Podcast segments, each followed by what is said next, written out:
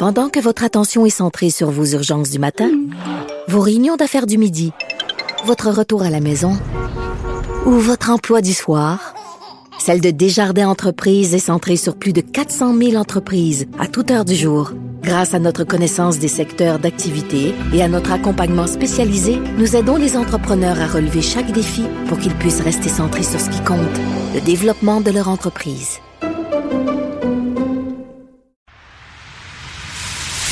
Antoine Robitaille. Il connaît tous les dessous de la politique. Une entrée privilégiée dans le Parlement. Là-haut sur la colline. Antoine Robitaille. Bon jeudi à tous. Aujourd'hui à l'émission, le député libéral Frédéric Beauchemin nous explique pourquoi il ne faut pas repousser le seuil d'admissibilité à la retraite au-delà des 60 ans comme y songe la CAQ. Monsieur Beauchemin nous explique pourquoi son parti a fait volte-face et s'est rangé à la position de Québec solidaire et du Parti québécois. Aussi en balado dans la rubrique du côté des classiques, on relit un texte pénétrant du chef libéral des années 50, Georges-Émile Lapalme, en compagnie de Madoua Nika Cadet, nouvelle députée libérale. C'est en balado, je le répète, mais d'abord, mais d'abord, c'est l'heure de notre rencontre quotidienne avec Rémi Nadeau. Réminado, Tout a été mauvais. Ça a été un spectacle désolant. C'était triste de voir ça. Antoine Robitaille. On sait bien, vous voulez faire du nationalisme. Mais non, on veut justement contrebalancer cette délocalisation-là politique. La rencontre. Un jour, on fera notre débat. Oui, oui, bien sûr. Métal sur métal. C'est le moment de vérité. La rencontre. Nado Robitaille. Et bonjour Rémi Nadeau, Bonjour, Antoine. chef de bureau parlementaire à l'Assemblée nationale pour le journal et le journal. Donc, euh, tout le monde aujourd'hui était à Laval, euh, François Legault et les chefs des partis d'opposition. Oui, en effet. Et euh, je trouve que c'est quand même c'est un beau geste de M. Legault d'avoir euh, fait en sorte que les chefs des partis d'opposition euh, viennent avec lui, soient présents. C'était donc, tu sais, c'est un, c'est un moment où euh, les élus font bien donc de montrer une unité On avait besoin Euh, d'une unité nationale face à ce drame absolument Oui. absurde. On ne comprend pas trop ce qui s'est passé encore. Donc, euh, Ben voilà. Mhm. Et donc, c'était totalement donc pertinent pour M. Legault d'être présent, de montrer son soutien. Et on va tout de suite écouter ce qu'il a dit. Il, je pense qu'il a fait un peu, il, a dit tout haut ce que tout le monde un peu a senti hier, c'est-à-dire qu'on on a cherché à se mettre un peu dans la peau euh, des pauvres euh, parents impliqués, euh, de, donc de, ceux dont le, bambin a perdu la vie ou ceux qui ont été blessés aussi. Et euh, on va écouter donc euh, ce qu'il a mentionné sur place euh, ce matin. On a deux enfants. Imaginons-nous demain matin, ce serait arrivé à, notre enfant. comment on fait pour continuer à vivre? C'est aussi grave que ça. Et euh, s'il y a un message que je veux lancer, c'est accepter l'aide psychologique. Donc, M. Legault qui a insisté sur ce point-là, le fait de d'inciter les gens, en fait, euh, euh, à aller chercher de l'aide et euh, donc à ne pas hésiter à en parler. Tout le monde a été stupéfait de, de ce qui s'est produit, catastrophé, etc., etc. Et on, on le sent, c'est une drôle, encore aujourd'hui, encore, on dirait une drôle de journée, dans le sens que oui. on a l'impression que tout tourne un peu davantage au ralenti. Tout le monde a été happé de plein fouet par cette tragédie. Et ça vient nous chercher et donc on, on- ça, ça paraît, dans, on a l'impression, là, sur, même sur le plan professionnel, euh, de la façon dont les choses se déroulent. Euh, c'est comme si ça prenait un certain temps euh, aux, euh, aux Québécois à absorber euh, ce choc-là. On est frappé, on a l'impression de faire face comme à la folie. Et euh, Mhm. ben voilà, ça, évidemment, ça, ça sera un certain temps à prendre pour penser les plaies. Oui, en même temps, il faut que la vie continue. Et écoute, c'est l'heure de l'analyse sportive de Oui. la période de questions.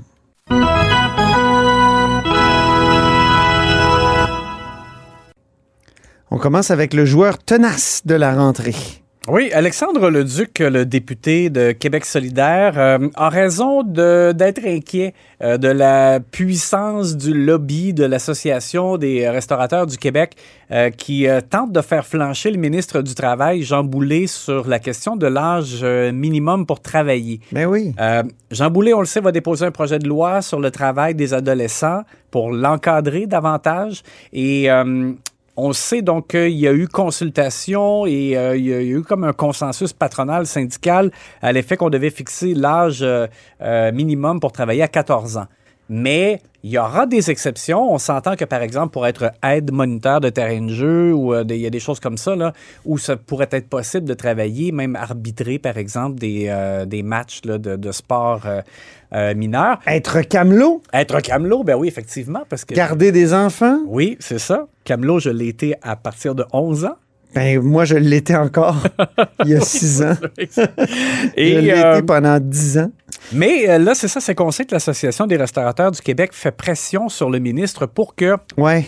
les enfants de 12 ou Petit 13 commerce ans- au détail, hein? Il y a Oui, deux exactement. exceptions possibles. Exactement, tu as raison. Euh, Pour, qui, pour que ces jeunes-là, donc de 12 et 13 ans, par exemple, puissent faire des travaux euh, légers. Mais c'est sûr que ce qu'a plaidé Alexandre Leduc, il l'a fait la semaine dernière, il est revenu à la charge cette semaine avec beaucoup d'insistance. Et je trouve qu'il a, il a raison parce que, Puis il le fait bien. oui, et euh, parce que euh, il s'est appuyé notamment encore aujourd'hui sur des chiffres qui démontrent que euh, il y a eu une explosion du nombre de jeunes de Ben 12 oui. 13 ans qui travaillent. Explosion des accidents en plus. Et des accidents aussi, effectivement. Et donc, euh, on a, il y a lieu un peu de, de craindre que euh, une fois aussi ces jeunes-là entrés, par exemple, dans un restaurant, ben là, c'est facile après de dire euh, un autre employé n'est pas rentré. Alors, on va demander aux plus jeunes, ben peux-tu aussi faire ça en même temps? Puis bon, alors là, la notion de travaux légers, puis tout ça, ça peut devenir aussi un peu glissant. Et euh, alors, Jean Boulet essaie de se faire rassurant, mais on va écouter euh, Alexandre Leduc qui a tapé sur le clou encore une fois aujourd'hui en demandant au ministre de posséder au lobby. On parle ici d'adolescents de 12, 13, 14 ans. On va prendre deux secondes de silence pour réfléchir au concept de travail, conciliation travail-études pour des ados de 12, 13 et 14 ans. Quelque chose qui cloche, là. C'est pas normal qu'on parle de ça. On a tellement perdu la tête avec la pénurie de main-d'œuvre qu'on est rendu à trouver ça normal, la conciliation de travail-études pour les enfants du premier cycle secondaire? Va-t-il résister aux lobbyistes, le ministre? Moi, si je mettais des pouces dans un journal à la fin d'une semaine, là, je sais- il y a des gens qui font ça. Oui, Moi, je donnerais un pouce en l'air à Alexandre Leduc. c'est fort possible. Et, écoute, euh, dans le cas de M. Boulet, juste une information aussi qu'on a obtenue, là, ça serait à la mi-mars que le projet de loi serait déposé.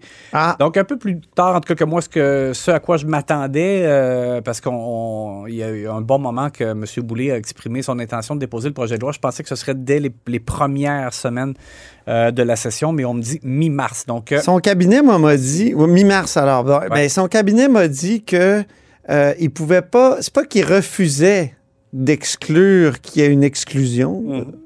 mais il peut pas donner le contenu du projet de loi avant qu'il soit déposé. Ben, il pourrait dire ce que le projet de loi, le projet de loi ne contient pas. En tout cas, en tout cas, on a des codes que ça, ça s'enligne donc pour que ce soit vraiment 14 ans et que l'exception soit uniquement euh, pour euh, des, euh, des secteurs d'activité précis. Le joueur qui s'impatiente maintenant. Oui, Christian Dubé, donc, euh, parce que M. Dubé, là, écoute, ça fait deux fois qu'il y a ce genre de questions de la part de André Fortin du Parti libéral. M. Fortin qui lui euh, met devant le visage euh, au ministre Dubé le fait que les patients atteints de cancer qui attendent hors délai pour des chirurgies, ça augmente. Et euh, la question avait été posée, euh, si je me rappelle bien, c'est lorsqu'il y a eu les deux, euh, les deux petites semaines de, de session là, de, avant Oui. Noël. Euh, et on, M. Fortin avait dit à André. On disait qu'il avait été sauvé par les cloches de Noël. Oui, exact. Et euh, oui, parce qu'à ce moment-là, André Fortin disait à Christian Dubé, ça ne s'est, ça ne s'est pas amélioré. Mais là, pire que ça, ça a empiré. On est rendu à 748 patients Ben oui. euh, atteints de cancer hors délai en attente. Et euh, Christian Dubé là, a commencé à taper du pied, euh, mis un peu comme la responsabilité sur les médecins spécialistes pour qu'il y ait vraiment un plan de redressement. On va l'écouter. Écoutez, je le dis, j'en suis conscient. Je travaille avec l'Association des médecins spécialistes pour trouver des solutions. J'ai déjà dit, je peux pas opérer pour eux. J'aimerais bien ça le faire, mais j'ai pas cette compétence-là. Ce que je dis, je n'aime pas les résultats que nous avons en ce moment je vous le dis, et j'ai demandé au docteur Oliva de me revenir avec un plan spécifique, comme on le fait. On a eu des succès dans les urgences parce que tout le monde s'est mis à travailler ensemble. Maintenant, il y a un équilibre entre les chirurgies et les urgences. Maintenant, ils doivent me démontrer qu'ils peuvent aussi bien exécuter un plan sur les chirurgies. Et la dernière fois, je tiens à préciser que la Fédération des médecins spécialistes nous était revenue en disant mais oui, mais on n'a pas de personnel. On n'a pas suffisamment de personnel pour pouvoir commencer le, rattrapage des chirurgies. Ouais. Alors, il faudra voir qu'est-ce qu'ils vont dire là, mais euh, là, parce que M. Dubé, lui, euh, met la balle dans, leur camp. Donc, euh, c'est vraiment, moi, j'ai l'impression que dès le début de la semaine prochaine, on aura du nouveau là-dessus. Passons maintenant au moment émouvant de la partie. Oui, et on, l'a dit euh, hier aussi euh, qu'il y avait eu des sujets euh, quand même difficiles à aborder cette semaine à la période de questions au Salon Bleu. Alors, même chose aujourd'hui, en ce jeudi, Christine Labrie de Québec solidaire qui présentait une motion pour la semaine de la prévention du suicide.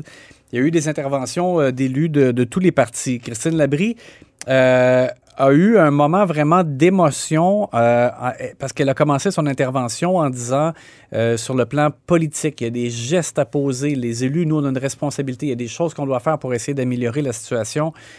Mais elle a dit au-delà de ça, j'ai un message à lancer à la population et, on va l'entendre. C'était vraiment comme qu'on soit conscient de prendre soin les uns des autres, et attentif euh, aux gens qui nous entourent.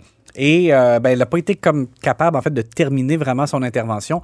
Elle a écrit euh, sur euh, les réseaux sociaux en après-midi qu'elle a eu une pensée à ce moment-là pour une personne qu'elle connaît, visiblement, et qu'elle soupçonne d'être en difficulté.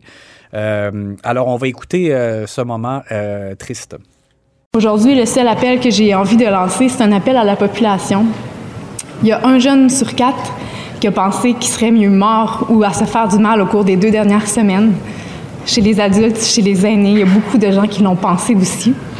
Il n'y a personne qui devrait penser ça parce que il n'y a rien qui est assez grave pour que le suicide soit préférable, mais ce n'est pas une raison pour banaliser les souffrances de ces gens-là, ni la souffrance de qui que ce soit.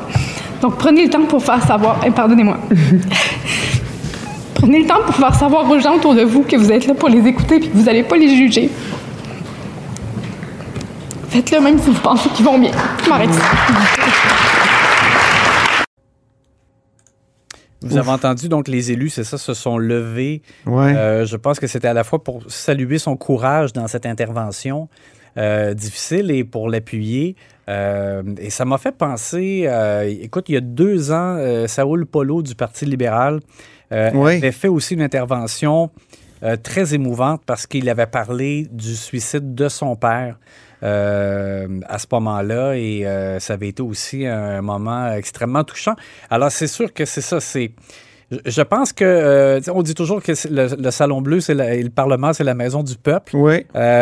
comme société, on vit des choses difficiles et ça se répercute. Exactement, et c'est le reflet des des drames qui sont vécus au Québec. Je Dominique Anglade aussi qui avait parlé de ses parents qui, avaient péri dans le, terrible tremblement de terre en, Haïti en 2011. C'est ça. Alors, un moment émouvant et euh, ben, c'est ça, ça permet en même temps de passer le message euh, et euh, à ce que tous soient plus conscients que ça n'arrive pas seulement aux autres, euh, qu'on peut aussi euh, des fois déceler des choses chez des, chez des gens mm. que l'on connaît, des, proches.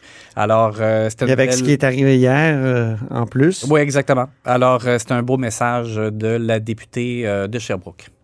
Alors, oui, c'est il faut envoyer ces messages-là. Puis, c'était bien que l'Assemblée nationale l'appuie, la soutienne. Exact. Et serre les coudes.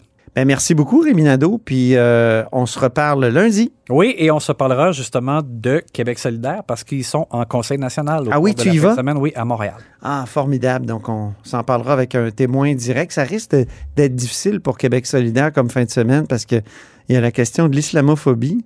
Hein? Euh, je pense qu'il y a des membres qui n'ont pas aimé que Qué- Québec solidaire refuse qu'Amira El Gawabi soit euh, donc représentante à l'islamophobie, à la lutte contre l'islamophobie au fédéral.